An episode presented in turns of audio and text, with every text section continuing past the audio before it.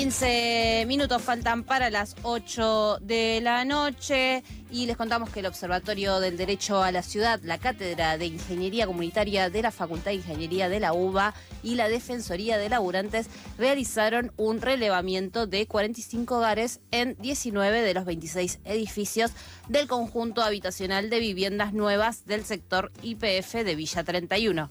El resultado expuso las falencias de las construcciones del gobierno porteño y los inconvenientes con los que lidian vecinos y vecinas en el día a día. Pero para ampliar sobre este tema estamos en comunicación con María Eva Kousovitz, ingeniera civil, coordinadora de la Cátedra de Ingeniería Comunitaria de la Facultad de Ingeniería de la UBA investigadora del Instituto de Pensamiento y Políticas Públicas e integrante del Frente Salvador Herrera de la CTA Capital. Muy buenas tardes, Eva Micaela te saluda de este lado. Buenas noches, buenas tardes, Micaela. Buenas noches a todos, a todas, a todos. ¿Cómo estás, Eva? Muy bien, por suerte. Me alegro. Eva, eh, el informe expuso deficiencias en componentes e instalaciones. Queríamos saber si nos podés ampliar sobre, sobre estos datos que, estaban rondando. Sí, eh, mira, para poner un poco en, contexto, contarles para quienes capaz eh, no saben que entre el año 2019 y 2021 aproximadamente mil familias fueron relocalizadas del sector conocido como Bajo Autopista en el barrio Carlos Mujica a las viviendas nuevas que construyó el gobierno en el marco del proceso de reurbanización que atraviesa el barrio. Estas relocalizaciones no fueron muchas veces consentidas por las familias. Estas viviendas, desde que fueron inauguradas, vienen presentando problemas tanto constructivos como funcionales que generan mucha preocupación entre las familias. Y un hecho no menor ni aislado fue, entre otros, el incendio de una de estas viviendas en mayo de este año. En realidad venimos acompañando este proceso desde el año 2019 y este año decidimos, junto con el Observatorio del Derecho a la Ciudad, la Defensoría del Laburante y el Instituto de Pensamiento y Políticas Públicas, llevar adelante una encuesta técnica con las familias. Y como vos contabas, participaron 45 familias de los 19 de los 26 nuevos edificios a donde las familias fueron recientemente mudadas. La verdad es que los resultados del relevamiento técnico son muy alarmantes. En primer lugar, lo que veníamos observando eran las filtraciones continuas a través de los techos y de las paredes. En el caso de las filtraciones, casi el 74% de las familias encuestadas documentó filtraciones de agua a través de los techos. Otro tema no menor tiene que ver con las aislaciones termoacústicas.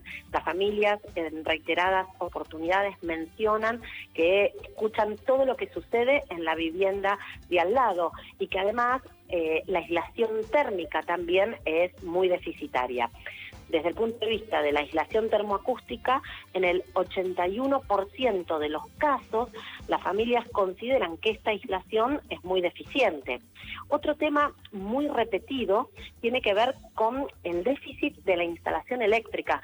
Recordemos que las familias fueron mudadas a estas viviendas, en muchos casos sin su consentimiento, viviendas eh, que los van a endeudar durante décadas, viviendas que no fueron elegidas con materiales y metodologías constructivas que las familias no han elegido.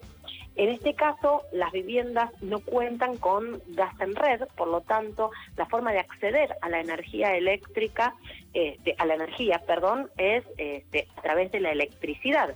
Y la instalación eléctrica en las viviendas es muy deficitaria al punto que casi el 70% afirma que no puede enchufar varios artefactos a la vez. Es decir, si utiliza el horno, que es eléctrico, y además este, utiliza la pava eléctrica, salta la térmica. Respecto a las instalaciones sanitarias, aquí también estamos frente a eh, un problema generalizado que tiene que ver con un déficit en la provisión tanto de agua fría como de agua caliente. Aquí el gobierno de la ciudad decidió innovar y colocó un sistema de paneles solares que alimentan este, parte de la distribución interna de agua que abastece a las unidades funcionales. Lamentablemente, la mayor parte de estos paneles solares hoy están fuera de servicio al punto que el gobierno de la ciudad ya ha anunciado que va a hacer una nueva instalación eléctrica y que va a instalar termotanques en cada una de las unidades funcionales. Y respecto a los espacios comunes, hay también hemos encontrado enormes déficits. En este caso, más del 56% de los hogares informa que las luces en pasillos y escaleras o no funcionan o funcionan mal. En el 70% de los casos no tenemos luces de emergencia. En el 47% de los casos no funcionan los porteros eléctricos. Y otro de los problemas tienen que ver con los elementos de seguridad en los espacios comunes, es decir, con eh, la presencia de barandas y elementos de protección como pueden ser los matafuegos. La verdad es que el resultado del relevamiento lo que pone en evidencia es que estamos frente a daños estructurales que están debilitando o poniendo en riesgo de destrucción, si no se interviene, la estructura resistente de los edificios. Estamos además frente a importantes desperfectos en el sistema eléctrico. Insisto, es la única manera de abastecerse de energía a través del sistema eléctrico porque no cuentan con gas en red. Esto, por supuesto, que es un problema desde el punto de vista de la seguridad eléctrica, pero también esto potencia, entre otras cosas, los riesgos de incendio. Estamos también frente a este, importantes problemas en los espacios comunes que tienen que ver con la falta de elementos de seguridad, como contaba recién, y que por supuesto potencia el riesgo de accidentes, el riesgo de vida y también el riesgo de que se presenten eventuales incendios que no puedan controlarse. La verdad es que frente a este escenario hemos presentado este informe técnico al gobierno de la ciudad y hemos adjuntado al informe técnico una serie de recomendaciones justamente para poder resolver estas fallas eh, constructivas y estructurales que detectamos en las nuevas viviendas construidas. Eva, siempre muy clara con todo lo que creo que, que, todas mis preguntas, aunque hay algunas cosas que, ahí me está, que, tengo ahí para, para sumarte eh, como consultas, pero antes le quiero decir a quienes nos están escuchando que si no saben con quién estamos hablando, estamos hablando con María Eva Kousovitz, ingeniera civil, coordinadora de la Cátedra de Ingeniería Comunitaria de la UBA, investigadora del Instituto de Pensamiento y Políticas Públicas e integrante del Frente Salvador Herrera de la CTA Capital. Eh, lo primero que te quería consultar, Eva, es estos paneles solares que mencionás que eh, el gobierno de la ciudad quiso innovar, eh, uno pensaría, ¿no?, que es un avance. O sea, si esto funcionara bien, ¿no? A ver, yo, a ver, uno pensaría este, que esto es una enorme oportunidad. Es decir, pensar en incorporar energías alternativas es algo que desde ya celebramos. Era una enorme oportunidad ¿Para qué? Una enorme oportunidad para poder este, implementar en el barrio el desarrollo de este tipo de tecnologías a través de productivos. La verdad es que nada de eso sucedió. Es decir, eh, la oportunidad de poder tener un desarrollo tecnológico local con empleo de mano de obra del barrio, la verdad es que nos hubiera permitido poder cerrar un círculo muy virtuoso, generar mano de obra, generar nuevas tecnologías no contaminantes y alternativas como pueden ser el uso de los paneles solares y además, por supuesto, este, poder formar este, en este, oficios y, técnicas específicas a la comunidad del barrio. La elección del gobierno de la ciudad fue utilizar eh, paneles solares tipo llave en mano, que requieren de mano de obra muy especializada y que además requieren de insumos muy costosos. Por eso es que estos paneles solares hoy están prácticamente en su totalidad fuera de servicio, pudiendo haber sido una enorme oportunidad para el conjunto de la comunidad del barrio. Lo otro que pensaba Eva es esto de eh, bueno, el gobierno de la ciudad es quien lleva adelante esto porque quiere sacar justamente a los vecinos debajo de, eh, de, la autopista, los quieren llevar a otro, a otro sector, ¿no? Eh, ¿Quién toma la, la posta de esta obra? ¿Qué empresa toma la posta de esta obra? Mira, eh, las empresas constructoras que han intervenido en este momento, la verdad no tengo presente este, el nombre, pero lo cierto es que las familias que son mudadas a estas nuevas viviendas son exactamente las familias que vivían en el Bajo Autopista. Estas relocalizaciones, la verdad es que fueron en muchos casos forzadas, en muchos casos eh, muy violentas, y en su momento, en el año 2019, desde la Cátedra de Ingeniería Comunitaria y junto con las familias de Bajo Autopista presentamos una alternativa para poder consolidar parte del bajo autopista, un sector del bajo autopista y que no fuera necesario la relocalización masiva de todas las familias. La verdad es que el gobierno de la ciudad ni siquiera nos hizo una devolución a esa propuesta alternativa que entre otras cosas incorporó medir el impacto sonoro, medir además condiciones de asoleamiento y presentar una propuesta a nuestro entender mucho más superadora.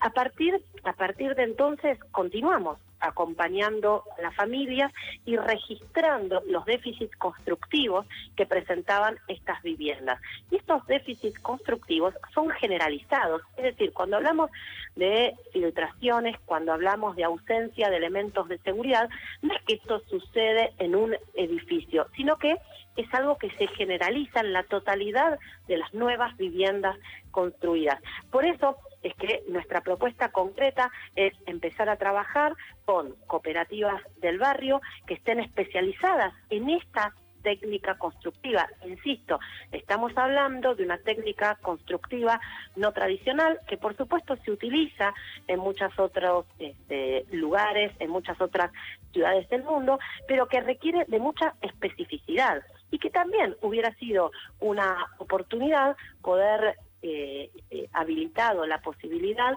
de que las familias del barrio pudieran formarse en relación a esta técnica constructiva para poder participar en la ejecución de estas obras. Lamentablemente nada de eso sucedió. Estamos hablando de tecnologías constructivas que requieren de mucha especificidad, que son de difícil mantenimiento, además de difícil y costoso mantenimiento, tecnologías constructivas que si uno las ejecuta mal, también resulta complicado poder corregir los vicios constructivos. No es como uno cuando construye de pronto con una tecnología constructiva tradicional querer corregir, no sé, este, una losa o reforzar una viga. Acá estamos hablando de que esta tecnología constructiva requiere muchas veces de su reemplazo si fue mal ejecutada.